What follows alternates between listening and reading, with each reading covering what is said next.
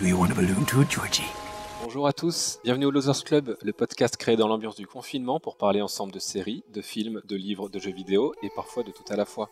Vous le savez, les offres de SVOD se multiplient ces dernières années et il peut être difficile de s'y retrouver. Netflix, Disney+, Amazon Prime Video, YouTube Premium, Hulu, Apple TV, Canal+, OCS, SFR Play, Filmo TV, la Cinétech, Mubi, Shadows et même HBO Max qui arrive le 27 mai aux États-Unis, Peacock qui arrive en juillet et Salto qui a attendu courant de l'année en France. La liste est longue. C'est pourquoi nous vous proposons une émission consacrée à ce sujet. Nous chercherons à déterminer la meilleure plateforme en vous partageant notre expérience avec chaque service, avec la particularité que notre équipe est à la fois aux États-Unis et en France.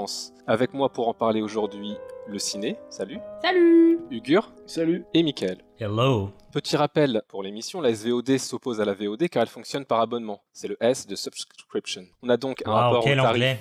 Merci. On a donc un rapport au tarif et au catalogue qui est différent de la VOD, puisque la VOD fonctionne à l'unité et donc une consommation euh, plus ponctuelle. Nous, ce qui nous intéresse aujourd'hui, c'est bien la SVOD, même si certains services proposent les deux. Donc pour commencer, euh, et un peu mieux cerner les membres de l'équipe, je voudrais que vous me parliez de votre expérience des plateformes de SVOD. Succinctement, à quoi vous êtes abonné aujourd'hui Michael? Alors, euh, moi, j'ai comptabilisé quatre abonnements. Donc, j'ai Hulu, que j'ai Amazon Prime, Netflix et HBO. Sur Hulu, je regarde euh, notamment les séries comiques en général, donc les sitcoms, puisque Hulu a la particularité aux États-Unis d'avoir euh, les euh, séries des grands networks qui sortent le lendemain. Amazon Prime, c'est vraiment très occasionnel. Au final, j'ai Amazon Prime plus pour les livraisons que pour son service de streaming. Ensuite, Netflix, c'est plutôt général, c'est-à-dire que je, des fois, je regarde un film Netflix ou une série, mais vraiment, c'est, je picore plus Netflix. Et puis, j'ai vraiment euh, ce que je regarde euh, au quotidien, on va dire, ou les trucs plus sérieux, qui est HBO. Et toi, Ugur, c'est plutôt quoi tes habitudes? Moi, comme à peu près tout le monde, j'ai Netflix. Je pense que Netflix, maintenant, tout le monde l'a. Et grâce à ce podcast, j'ai aussi euh, fait un abonnement à Hulu et Amazon Prime. Mais j'étais euh, incroyablement surpris pour Amazon Prime parce que j'ai vu qu'ils avaient pas mal de séries en ce moment. Et je trouve que c'est vraiment des très bonnes productions. Et je pense que je vais passer un peu plus de temps sur Amazon Prime. Et j'ai aussi remarqué que sur Amazon Prime et Hulu, on pouvait s'abonner aussi à d'autres services comme HBO ou Stars. Par exemple, le jour, je voulais voir un film et j'ai pu faire directement un abonnement euh, sur la plateforme Hulu pour avoir accès au contenu. Et je pense que ça, ça permet de faciliter vraiment l'accès à d'autres plateformes, en étant euh, sur la même plateforme. euh, et ça permet euh, de naviguer plus facilement sur l'interface. Le ciné, quelque chose à rajouter? Euh, Moi, de mon côté, j'ai jamais été beaucoup euh, abonnement en réalité. Euh, c'est juste depuis la quarantaine que je me suis mis euh, à m'abonner à, à Criterion. Plateforme de streaming, mais euh, pour les films euh, d'arrêt d'essai, qu'on trouve pas facilement, même en DVD en réalité. Comme tout le monde, en fait, euh, j'ai pas besoin de m'abonner réellement à une plateforme. Je connais forcément quelqu'un qui a au moins Amazon ou euh, OCS ou euh, Netflix, et du coup, euh, je pique leur code, mais euh, sinon, j'ai jamais été fidèle euh, spécifiquement à une plateforme. Ah, les Sinon, amis. je m'étais... Hein, Ouais. Thierry et C'est Céline c'est pratique, les Le amis. ciné. Franchement, on, a tout- on- devient amis avec des gens juste pour avoir leur code Netflix des fois. Parfois, on se met en couple même. Euh, non, sinon en France, quand j'étais en France, j'étais abonnée à OCS, mais par défaut, on va dire. Enfin, c'était euh, une offre euh, promotionnelle dans l'abonnement. Et euh, je trouve que c'était la meilleure plateforme que j'avais, puisque t'avais euh, les séries d'HBO 24 heures après, et pas mal de séries du coup en exclusivité, même de, de pas HBO, genre de Showtime. Euh, OCS, ce qui est intéressant, c'est qu'ils ont aussi un catalogue de vieux films, du coup que j'ai pu retrouver après en m'abonnant là euh, à, à Criterion. Moi, moi, je rappelle, juste pour, euh, pour ceux qui nous écoutent, euh, je suis le dernier en France, du coup, actuellement. Donc, euh, effe- effectivement, euh, C'est quand tu nous rejoins euh, bonne question. Du coup, bah, moi, je suis abonné à OCS et Canal Plus euh, série, ce qui, du coup, est obsolète pour vous. Du coup, je profite aussi de Netflix. Je tenais à dire aussi que j'étais abonné 4 ans à Mubi, qui était comme ce que tu viens de décrire euh, pour Criterion, site de streaming de- d'arrêt d'essai, de films d'arrêt d'essai qui n'est pas forcément connu, mais qui a fait énormément ma culture. C'était super cool. Et je crois que c'est tout. Et j'envisage euh, peut-être euh, Amazon, mais à discuter. Et je suis au, service Wakanim, qui propose des animés japonais. Ça, c'est aussi un peu différent, parce que c'est un monde à part. Mais il y a aussi de la concurrence dans ce domaine, donc euh, c'est intéressant. En réalité, je trouve que c'est plus intéressant justement les plateformes spécialisées euh, quand t'as un genre de film. Je vois, il y a des plateformes de films d'horreur aussi. Ouais, Shudder euh, ici aux États-Unis et euh, Shadows pour 5 euros par mois en France, ça a l'air euh, pas mal. Franchement, je, je, pense essayer. Je trouve que c'est pas mal quand tu sais que justement tu vas regarder que un genre de film ou voilà comparé à Netflix, parce que bien sûr on n'en a pas trop parlé, mais Netflix lui il propose un catalogue très grand, mais on va dire il y a de pour il y a pour tous les goûts et c'est pas forcément les tiens. C'est ça qu'on parle aussi en général de qualité et de quantité. Je trouve qu'avec le streaming, moi je, je tends à favoriser la qualité des streamings mais au final j'ai tellement de streaming disponible que je regarde rien au final et pourtant j'ai tout. Et donc je suis comme un canard en train de payer pour ces sociétés là euh, de l'argent. tout le temps hein. c'est vrai que c'est un gros problème la qualité vs la quantité. Ma liste Netflix a fait euh, un kilomètre de long. Ma liste OCS aussi et sur OCS je regarde que les films qui sont sur le point de disparaître en fait. Donc euh, je fonctionne comme à l'époque Mubi parce que pour vous dire Mubi c'est juste 30 films par mois. Et chaque jour il y a un film qui disparaît le plus vieux et un nouveau film qui apparaît qui restera 30 jours. Du coup, on n'a que 30 films en même temps. Et euh, c'était super euh, pratique pour ma consommation parce que je regardais, je partais du plus vieux et puis je regardais que ce qui m'intéressait. Et ça me convenait. Alors que Netflix, il y a des films très récents, des films très vieux, des films que euh, j'ai juste envie d'essayer par curiosité et puis des films, des, classiques du cinéma comme Liste de Schindler. Bon, en fait, je l'ai vu et en fait, bah, j'en regarde aucun. Non, mais on est d'accord. En fait, Netflix, ça te rappelle un petit peu euh, ta vidéothèque où t'as des cassettes qui datent de Mathusalem, euh, que t'as pas revu depuis 20 ans, mais que jamais tu vas regarder, mais tu te dis Ouais, mais j'ai bien aimé le film, alors euh, je le garde quand même dans ma liste, quoi. Après, c'est intéressant de parler du coup de HBO Max qui va récupérer en fait tout le catalogue Warner en général, et donc notamment des vieux films. Et ils sont notamment pour parler avec Criterion, qui est donc cette société mm. que Céline parlait d'arrêt d'essai, et au final Criterion aussi refait des remasters de films notamment des vieux films, et pour lequel HBO euh, Max aura aussi euh, une main mise euh, sur Criterion, en quelque sorte. Ah, ça c'est intéressant, je savais pas. Surtout que Criterion, moi, je me... ce que j'aime bien, c'est le côté rétrospective, où du coup, ils vont lancer une thématique, ou par exemple les films de Cannes, typiquement là, parce que c'était le mois de mai. Mais ils font aussi ça sur OCS, c'est ce que j'avais beaucoup aimé, d'ailleurs ça me manque OCS par rapport à ça. Après, le problème d'OCS, moi je trouvais que c'était le prix. Voilà. On n'a pas parlé de ça, mais euh, il y a des plateformes de streaming. En elles-mêmes, elles coûtent pas cher. Sincèrement, si tu as euh, du coup 10 euh, abonnements à la fin du mois, je sais pas, t'en as pour au moins 100 euros, 100 dollars d'abonnement. c'est pas nécessaire dans ta vie, j'ai envie de te dire. Hein. Mais c'est quoi qui justifie le prix? Comme vous venez de dire, il y a des plateformes qui proposent beaucoup de quantité comme Netflix à un prix très raisonnable comme 10 dollars. Et tu d'autres plateformes qui proposent très spécifiquement une catégorie à 5-6 dollars, est-ce que ça justifie le prix Est-ce que c'est la qualité ou la quantité qui va justifier le prix? Bah justement, euh, je pense que ça change d'une plateforme à une autre. C'est-à-dire que par exemple, si on compare euh, Netflix avec Amazon Prime, euh, quand tu es Amazon Prime, en France, je crois que juste le Prime vidéo c'est 6, 6 euros, alors qu'ici aux États-Unis, le Prime en général c'est 13 dollars. Donc avec 13 dollars, tu as effectivement les films et les séries, et tu as aussi les livraisons gratuites, euh, des livres, euh, des e-books euh, gratuitement aussi. Donc c'est pour ça que c'est très compliqué de comparer Amazon Prime et Netflix. Ou par exemple si on compare HBO, HBO c'est de la haute qualité, ils mettent beaucoup d'argent sur leurs séries ou leurs films. Du coup effectivement c'est 15 dollars ici à peu près à payer pour HBO. Et euh, par contre, Showtime ou ces petits, euh, petites chaînes euh, qui font leur propre service de streaming, c'est 6 dollars. Donc à peu près 5 euros à 5 euros 50. Il n'y a pas un problème aussi de profil? Sur Netflix, tu peux avoir jusqu'à 5 profils, mais par exemple, HBO, tu n'as qu'un profil? Non, HBO, justement, il y a jusqu'à 4 écrans possibles. Ok. Mais c'est pas comme Netflix où ils vont faire payer selon le nombre de. C'est ça. C'est pas ça, Canal Plus? Il me semble que c'est ça, tu peux avoir plusieurs comptes, mais tu payes plus cher. Je suis pas, je sais pas vraiment, mais je sais qu'il y a énormément de formules, donc euh, c'est un peu dur de s'y retrouver. Bah, dans, bah, dans ce cas-là, si on a plusieurs utilisateurs, comme tu dis, si on a droit à 5 utilisateurs, euh, un streaming qui coûte 10 euros va finalement coûter que 2 euros par utilisateur. Et c'est un peu ça qui a permis l'émergence du streaming actuellement. C'est le prix très bas avec une quantité raisonnable et une qualité aussi raisonnable qui a fait que on a l'essor des streamings et tout le monde se lance dessus et on a toutes les plateformes possibles. Après, c'est un peu dur de juger du prix parce que bah il y a la quantité, la qualité, mais en fait, est-ce que la quantité ça change quelque chose dans la quantité que toi tu regardes, tu vois? Euh, Voilà, je pense que c'est à faire aussi en fonction de sa consommation. Moi, je trouve ça inutile. Euh, des personnes qui vont travailler et donc pas forcément avoir le temps de se regarder plein de films ou plein de séries, de prendre ce genre d'abonnement. Autant comme faire ponctuellement les locations de VOD. Non, c'est vrai. Hmm. Oh. Non mais je rigole parce que justement moi je travaille beaucoup et j'ai un travail à côté, hein. je ne suis pas juste podcaster et pourtant Et il a 8 abonnements.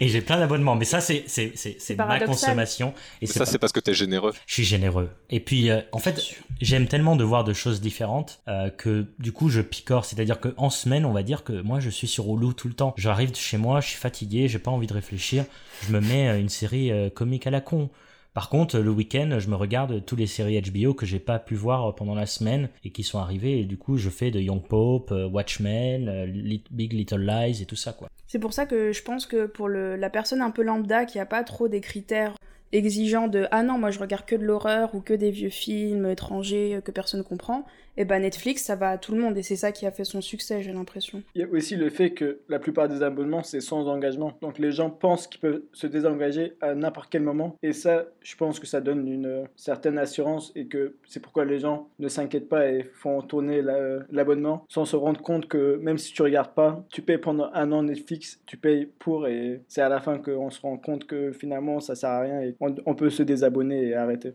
Tu payes pour toi et tes parasites, il faut le ça, préciser en ça. quelque sorte. je dis ça mais c'est toi qui payes pour nous en fait Bah oui, c'est pour ça que vous êtes tous des parasites. après on fait des échanges genre euh, tu me passes euh, ton code Netflix je te passe mon code Audible et puis voilà oui, bon, tout le monde s'y retrouve. Spotify, ou voilà Mais du coup, ouais, c'est un peu de la manipulation en, en- en te faisant croire que tu as la liberté de te désabonner. Mais au final, tu te dis, Ah, oh, mais je vais pas me désabonner euh, parce que il y a toute cette série que j'attends et que j'ai envie de voir. Bon, je sais pas quand j'aurai le temps de la voir, mais je vais la voir. Bah, je trouve que c'est une très bonne stratégie parce qu'en effet, si on aurait eu un engagement de un an, il y aurait eu beaucoup plus d'hésitation à souscrire que si t'as pas d'engagement. Donc tu dis, allez, je regarde deux films, après je vais désouscrire et finalement tu dis, bon, je vais garder deux, trois mois et finalement tu te retrouves pendant un an à avoir l'abonnement et à le partager avec tout le monde. Il y a une autre euh, manière de faire, c'est euh, le streaming qui serait gratuit par la pub. Je sais qu'il y a YouTube qui avait parlé de ça euh, à un moment donné, parce que moi je me suis abonné trois mois à YouTube, donc j'ai payé mon abonnement mensuel, mais j'attendais que, enfin j'avais entendu parler qu'ils pouvaient passer leur série originale en, en libre et qu'il y aura juste des coupures pub ou euh, de la pub. Mais c'est pas encore arrivé et je sais que Peacock qui va arriver justement en juillet va faire ça. Moi je pense que c'est une bonne stratégie en supposant que ça apporte assez d'argent même. Ça revient à la télé en fait. Bah du coup, il y a IMDB qui a fait ça ici aux États-Unis, euh, qui a IMDB TV, où pour lequel tu peux regarder des films gratuitement et notamment des séries aussi, mais avec des pubs, 4-5 pubs euh, comme ça. En fait, je pense qu'il faut laisser le choix à l'utilisateur comme Hulu le fait. On devrait proposer un abonnement avec publicité qui serait moins cher. Par exemple, 3-4 dollars, je me souviens plus du prix. Et sans publicité qui serait un peu plus cher, voire 10 dollars. Et que c'est l'utilisateur qui décide de voir ou ne pas voir la publicité et de décider du montant qu'il paye. Mais de mémoire, c'est ce que Peacock va proposer justement. Moi, je pense que c'est une bonne idée. Dans le même genre de, propositions différentes, il y a le fait de proposer tous les épisodes d'un coup, le binge-watching, et les épisodes par semaine. Est-ce que vous, vous avez, euh, ça vous a changé quelque chose euh, dans votre consommation? Alors là, je vais être vraiment méchant. Euh, je déteste ça. C'est-à-dire que moi, j'aime bien voir un épisode par semaine. Ça m'oblige pas à binge-watcher. Et au final, en fait, même avec les séries Netflix ou autres, euh, finalement, je ne peux pas binge-watcher. J'ai du mal à binge-watcher maintenant. Peut-être quand j'étais plus jeune et j'avais plus de temps, euh, je pouvais binge-watcher. Maintenant que je suis vieux et rassis, euh, je préfère Et regarder vraiment. non, ça, ça, il faut que j'attende 70 ans. Non, mais là, en, en, attendant, c'est vrai que je préfère regarder euh, mon épisode. C'est pour ça que j'adore HBO, qui vont, qui te mettent un épisode par une fois par semaine, et tu regardes un épisode euh, et tu l'attends avec impatience l'autre épisode sans te bouffer toute la série. Surtout que souvent, ce sont des épisodes euh, un peu lents et lourds que peu binge-watchable. Alors que Netflix, bien sûr, va favoriser le binge-watchable. Mais c'est ça aussi qui fait Netflix, c'est que du coup, moi je me dis, si c'est des séries qui se regardent d'un coup, c'est pas des séries forcément de qualité non plus. Je me. Quoique, il y a eu une époque où pareil, je me binge-watchais euh, Orange is New Black, je me binge-watcherais pas Game of Thrones. Il y a des séries comme ça qui sont, qui sont destinées à se regarder d'affilée, ils sont faits exprès parce qu'ils mettent un cliffhanger à la fin. Après, on a ici le roi du, du, du binge-watchable. Euh, je pense que c'est Ugur. Oui, bah, moi je vois pas de différence parce qu'en effet, même si ça sort une fois par semaine, je vais attendre que toute la série, toute la saison se termine pour commencer à regarder. Donc qu'ils mettent tout en même temps ou séparément, il n'y a pas de différence au niveau de ma stratégie. Et je pense que ça n'a pas de corrélation avec la qualité de la série. Qu'on mette une fois par semaine ou tout d'un coup, c'est plus la volonté du plateforme à te garder dans leur interface, dans leur euh, écosystème. Parce que tu vas consommer la série, mais tu vas aussi consommer d'autres trucs. Et je pense que c'est juste une question de stratégie de la plateforme. Et pour moi, il n'y a pas de différence. Si j'ai envie de voir quelque chose en Bing Watch, euh, je vais juste attendre un peu et c'est tout. Mais pour Netflix, c'est un argument de vente. Hein. Euh, on entend beaucoup. Bon, il y a des séries qui sont dures à binge-watcher, j'imagine, parce que je les ai pas toutes vues, mais comme Dark ou, ou Mindhunter, qui sont peut-être un peu durs à enchaîner. Mais pour, moi, je vois souvent, oui, mais c'est à partir de la deuxième moitié que c'est bien ah, c'est une fois qu'on a tout vu qu'on on comprend, mais euh, pour moi, c'est pas un argument sériel. Je déteste cet argument. Parce que du coup, euh, si c'était quelque chose qui, était à la télé, donc 10 épisodes qui passeraient en, deux mois et demi, ben, si t'aimes pas, euh, tu décroches au bout d'un mois, quoi. C'est... Non, mais tout à fait. Mais c'est pour ça qu'il y a des séries de Netflix, enfin, conçues par Netflix, produites par Netflix, et là, tu sais que ça va être, en gros, euh, une histoire coupée en temps d'épisodes euh, pour te faire euh, mordre à l'hameçon. Après, il y a quand même des bonnes séries, on va pas, pas cracher là-dessus. Non, mais pour moi, c'est clairement un argument de vente. Exactement, oui. À l'image de 13 Reasons Why, qui était vraiment découpé par épisode mais la qualité du premier épisode valait pas celle du douzième en termes d'unité euh, scénaristique. C'était vraiment dans l'accumulation qui avait un sens, et pour moi c'était juste euh, quelque chose qu'il fallait binge-watcher. Et du coup, moi je trouve ça tue aussi euh, la notion même du pilote, parce que je... tu peux plus, du coup, avec les séries Netflix, la juger juste par son premier épisode. Alors que quand même, avant, ils foutaient tout dans le premier épisode, mais pour te donner envie de voir la suite. Par exemple, This Is Us, son premier épisode, ça te donne envie de voir la suite. Enfin là, ça a été bien conçu comme un épisode pilote pour te donner envie. Alors que les séries Netflix, eh ben, typiquement, c'est en mode, euh, je crois que j'ai commencé à rentrer en histoire à partir de l'épisode 3. Donc ça veut dire 3 heures de ta vie, quoique. Les, les, les séries bing-watchables que je bing-watcherais sans que ça soit Netflix, on va dire, c'est tout ce qui est comédie. Voilà. Là, euh, tu peux t'enchaîner les épisodes, y a pas de souci. Hein. Qui s'est pas fait des marathons euh, Big Bang Theory ou How I Met Your Mother, Friends, tout ça, tout ça. C'est fait pour. Bah moi, j'arrive, en vrai, j'arrive pas à binge-watcher une série nouvelle. Je, je n'arrive que à binge-watcher une série que j'ai déjà vue. C'est bizarre, mais. Donc là, je me suis fait Community très rapidement pour moi, c'est-à-dire en un mois et demi. Mais. Euh... Et Friends, euh... voilà, on a tous regardé Friends sur Netflix, je crois mais par contre une série revue. Ouais. Une série comique nouvelle même une série comique nouvelle j'ai du mal à l'enchaîner donc du coup si je pouvais donner mon avis en plus de ça euh, c'est que moi j'aime pas du tout ce système et Hulu euh, diffuse encore euh, semaine par semaine je pense. Mais de mémoire il y avait ce boost de trois épisodes d'un coup au début. Et je trouve que c'est vraiment une formule parfaite. Moi j'aime beaucoup cette formule. Trois épisodes et après un par un. Je trouve ça exceptionnel. Sinon le système français en fait c'est le meilleur. Pour moi deux épisodes par semaine je trouve ça Bon, parfait. Parce qu'en fait, quand on consomme beaucoup, on a le temps d'oublier hein, que deux épisodes par semaine. Euh, Moi, je suis pour qu'on laisse euh, le choix à l'utilisateur. Ah oui, bien sûr. S'il a envie de regarder tout d'un coup, il regarde. S'il a envie de regarder séparément, c'est un choix personnel. Et je, suis pour que la plateforme laisse le choix à l'utilisateur. Mais imagine Game of Thrones sans euh, le côté hebdo. Ça, c'est. Il n'y aurait jamais eu autant de hype autour de Game of Thrones sans voilà. Moi, j'ai bien watché Game of Thrones, donc. bah voilà, mais ça, c'est ton choix. Je connais aussi beaucoup de gens qui, qui m'ont dit non, non, cette série, moi, je la, je la regarderai que quand elle sera finie et que personne m'en parlera, quoi. Oui, c'est ça. Après, il y a le risque de se faire spoiler. Et puis, c'est un plaisir, euh, moi, je sais pas, mais euh, moi, c'était un plaisir quand je, on, avec des gens de mon travail, on regarde une série. Et chaque semaine, le lendemain, on parle de cette série. On a vu, ah, t'as vu le dernier épisode? Bah, Ça m'est arrivé justement pour Watchmen. On a fait, ah ouais, ça c'était trop bien. Et, et ça, c'est aussi agréable aussi au niveau social d'avoir un épisode par semaine. Il faut ça peut faire rire, mais je trouve que c'est aussi important. Non, mais c'est très vrai. Bah, en fait, je suis d'accord avec Hugo de laisser le choix à l'utilisateur. Oui, chacun fait comme il plaît. Mais c'est si le streaming sortait les deux premiers épisodes et l'utilisateur peut attendre qu'il y ait toute la série pour euh, regarder. Surtout, sinon on n'aurait pas de différence avec la télé. C'est-à-dire, la télé, on est obligé d'attendre. C'est le concept de la télé pour regarder euh, l'épisode suivant, alors que dans le streaming, par principe, normalement, on devrait tout avoir accès selon notre souhait. C'est pourquoi moi, je trouve que la télé et le streaming, c'est différent et que le streaming devrait laisser le choix. Et si t'as pas, pas envie d'avoir cette liberté, va regarder la télé. Non, mais je pense justement que le streaming va remplacer la télé. C'est-à-dire que Ici aux États-Unis, pourquoi le streaming, il y en a autant d'offres de streaming, c'est parce qu'en fait c'est en train de remplacer le câble, et le câble ici est en train de mourir, et que même justement toutes les chaînes de streaming vont aller en direction de permettre de proposer aux gens qui utilisaient le câble euh, d'avoir la même chose avec différentes chaînes. quoi. si je peux te couper là-dessus, c'est justement parce qu'il y a une consommation déjà par abonnement aux États-Unis. Euh, en France, on n'avait pas ce.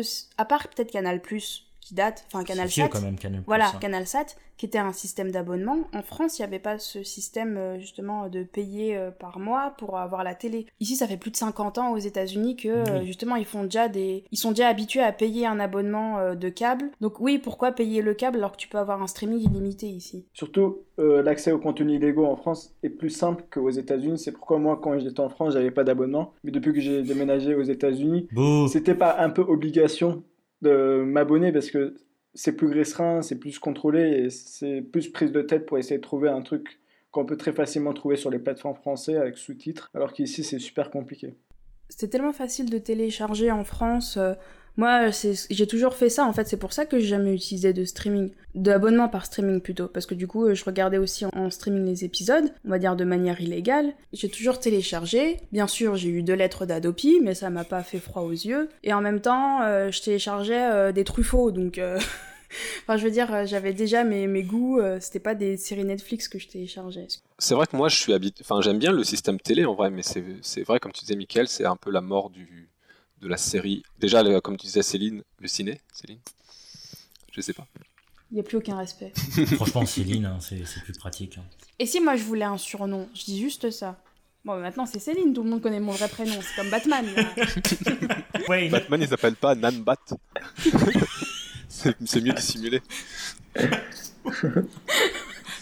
Ouais, bon, je reprends. en tout cas, moi, je suis assez attaché à la formule euh, TV et comme tu disais, le ciné perd euh, déjà le côté pilote. Donc, il y a vraiment un pont de la, culture série qui disparaît. Et euh, juste pour l'anecdote, Canal+, quand ils se sont mis avec leur mail canal, ils diffusaient toujours leur série le lundi soir, par exemple, à raison de deux épisodes par semaine. Sauf qu'à l'instant où ils diffusaient le 1 et le 2, voire dans l'après-midi à 18h, ils mettaient toute la saison sur MyCanal. Ce qui fait que toi, si tu avais envie de suivre par hebdomadaire, avais pas, tu pouvais pas avoir le même engouement que les autres, puisque les autres allaient se jeter sur MyCanal ou en téléchargement. On disait que du coup c'était peut-être la mort du streaming euh, illégal. Personnellement, en étant moi-même une téléchargeuse euh, professionnelle. Exactement.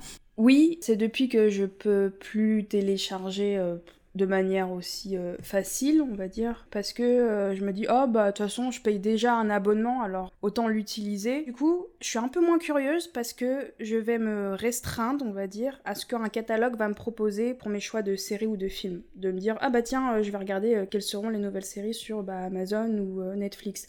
Alors qu'avant, je cherchais par moi-même qu'est-ce qui pourrait m'intéresser et où est-ce que je peux le choper. A aussi l'accès au contenu qui est plus simple via le streaming. Donc, au lieu de perdre 5-10 minutes pour essayer de chercher euh, de façon illégale et d'essayer de le télécharger, c'est plus simple de directement aller sur la plateforme qui peut être sur ta télé, sur ta PlayStation, sur ton ordinateur, sur ton portable et juste le démarrer, regarder rapidement euh, n'importe où. Quelle horreur sur le portable. Ne ah. regardez pas des séries sur le portable, s'il vous plaît. Oui, mais c'est juste pour te donner une petite idée de la facilité. Oh. Arrête de rendre coupable les gens qui regardent sur leur portable parce qu'ils n'ont pas que ça à faire dans leur vie, d'accord? Non, mais justement. Moi, j'ai pas le temps, alors je fais la vaisselle et je regarde une série en même temps. Si tu n'as pas le temps, lis un livre, auditeur. si c'est des séries Netflix, moi ça me va très bien justement. Bon, j'avoue que. Ne regardez pas des séries quand vous faites la vaisselle. Non, mais en tout cas, oui. Je suis une femme libre, alors je fais ce que je veux de mon corps. my body, my streaming. Donc, non, my streaming, my choice. Bref.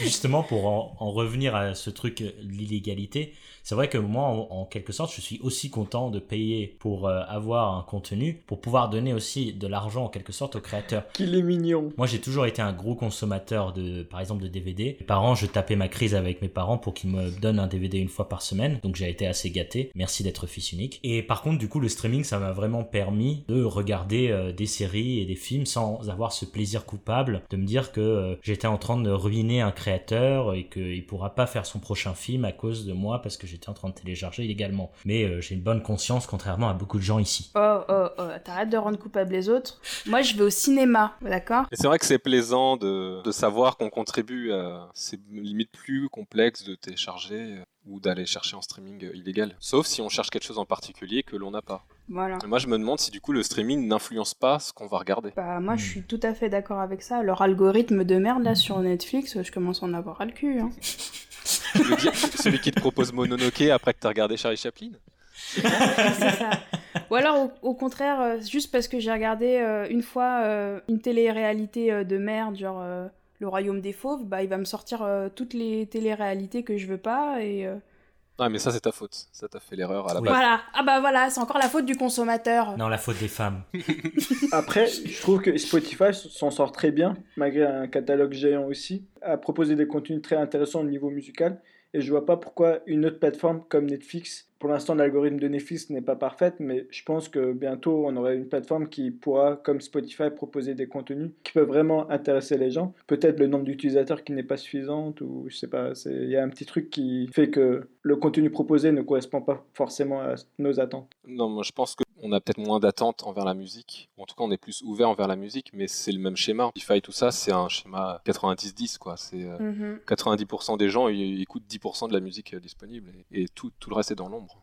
Donc, euh, Non, moi, ce que je reproche euh, à l'algorithme de Netflix, c'est aussi de te- de t'influencer en fonction justement du choix global des utilisateurs et pas en fonction de ta propre consommation en réalité, contrairement à Spotify, si tu veux. Du coup, sur Spotify, tu entends la clameur de la foule pour révolutionner tout ça parce que justement, Spotify ne reverse pas assez d'argent aux créateurs.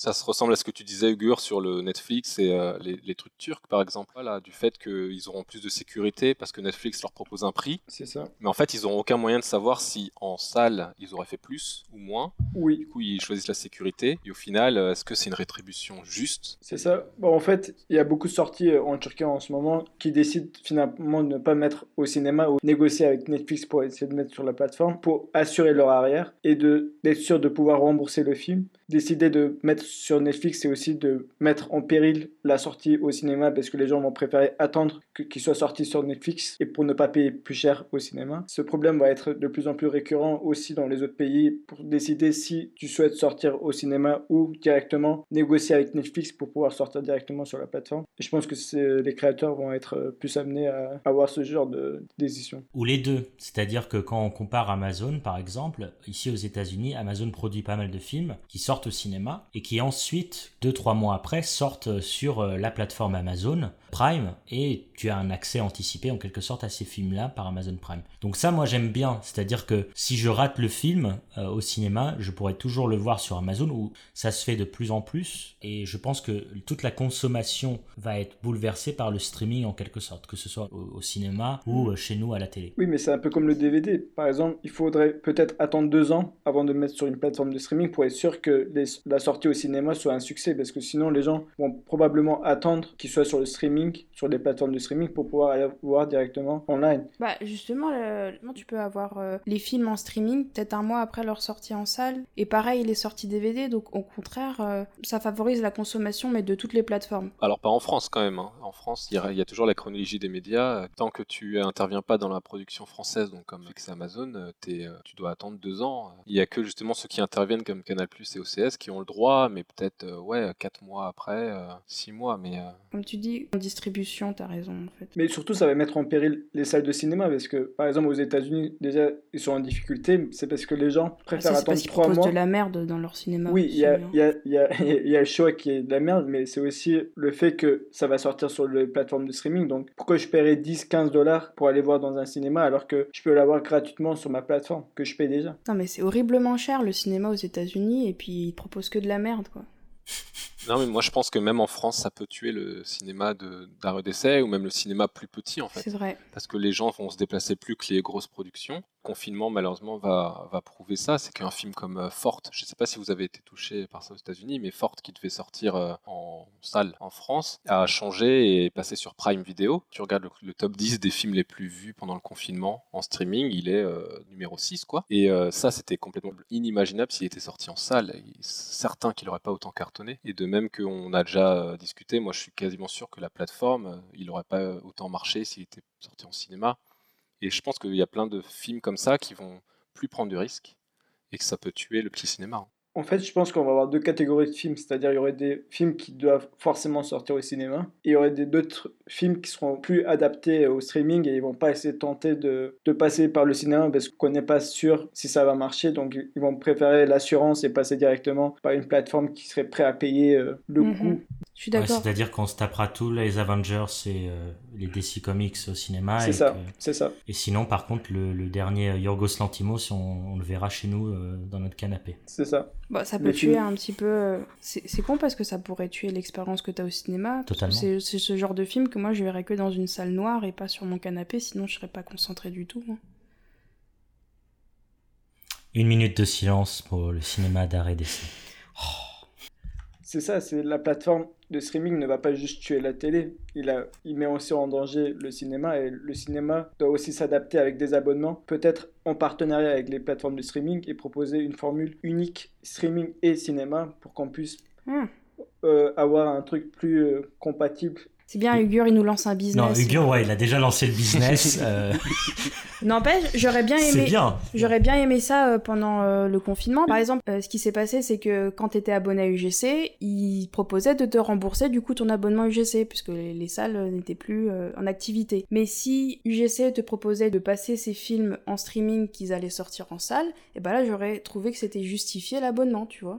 Bah, c'est ce qu'a fait par exemple ici aux États-Unis euh, AMC. Euh, la semaine d'après, quand il y a eu le confinement, ils ont proposé de voir Onward euh, ou des films comme ça comme euh, Invisible Man, alors que ça faisait que 2-3 semaines qu'ils étaient en salle. Euh, et pourtant, ils ont proposé sur leur service de streaming. Mais je suis pas sûr que ça ait marché euh, super bien. Personnellement, moi je prédirais plus que les plateformes de streaming rachètent les salles de cinéma et qui proposent par exemple une formule Netflix 20 dollars par mois que tu peux soit aller voir des films au cinéma, soit regarder chez toi. Et je pense que c'est ce qui nous attend euh, dans un futur proche. C'est justement AMC en étant pour parler avec Amazon. Donc Amazon risque d'acheter AMC qui sont tout un complexe de salles de cinéma aux États-Unis, tout comme UGC en France. Et donc Amazon va acheter euh, sûrement euh, AMC. Oui, puis j'avais vu l'ouverture d'une salle Netflix, parce qu'en fait, euh, ils veulent pas projeter ailleurs, donc ils projettent dans leur salle de cinéma, et c'est probable qu'ils commencent à ouvrir des complexes. Pas sûr, mais ça s'imagine bien. Surtout, ça correspond bien aussi à à la crise sanitaire actuelle avec les confinements. On doit se préparer à un futur éventuel confinement et je pense que c'est vraiment l'offre qui va répondre à ce genre de truc pour les sorties au cinéma. Si on peut pas les sortir au cinéma, c'est pas grave, ça va passer au streaming, mais de toute façon, les salles de cinéma appartiennent aux plateformes de streaming et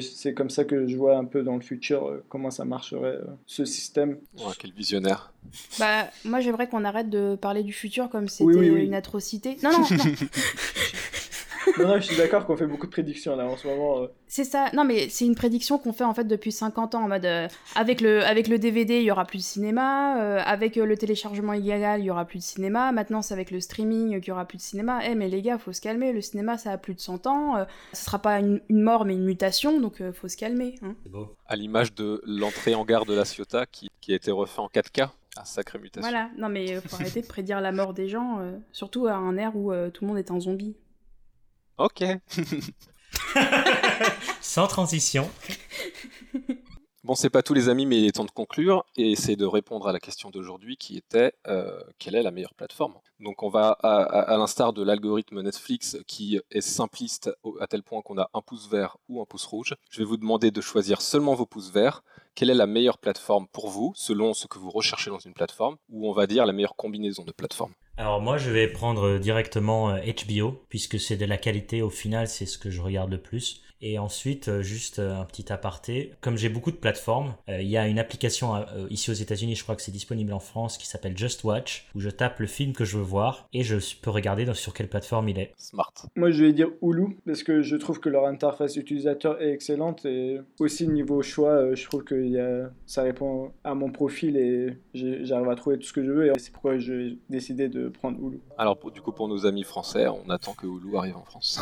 Ah oui, je savais pas qu'ils étaient pas en En réalité, moi, il n'y a aucune plateforme qui me convient. Sinon, ce serait vraiment un mix de toutes les plateformes. J'aime pas tout le contenu qu'il y a sur Netflix, mais à la fois, je trouve leur interface euh, pas mal. Euh, Jusque-là, j'avais beaucoup aimé OCS, mais par contre, j'aime pas leur euh, application sur portable ou sur les tablettes. Et après, euh, au niveau du catalogue, j'aimais bien Mubi aussi, euh, dans le sens où, comme tu disais, il y avait des contenus qui allaient disparaître et ça te forçait à les regarder. Bah, c'est vrai que moi, je recherche pas mal de films anciens, parce que je pars du principe que les films nouveaux, je vais les voir au cinéma. Si je les ai ratés, bon, c'est pas dramatique. Ou alors c'est que vraiment, je voulais pas les voir. c'est vrai que Mubi, euh, j'ai pas trouvé de remplacement encore. Parce que ça devenait un peu cher. Mais c'était une très bonne plateforme en ce qui concerne les films. Peut-être que Netflix a gagné beaucoup de points en faisant ce partenariat avec MK2 en France, Hmm. en diffusant euh, Charlie Chaplin, euh, François Truffaut. Et encore, je suis pas satisfaite des films de François Truffaut qu'ils ont proposés, hein, euh, franchement.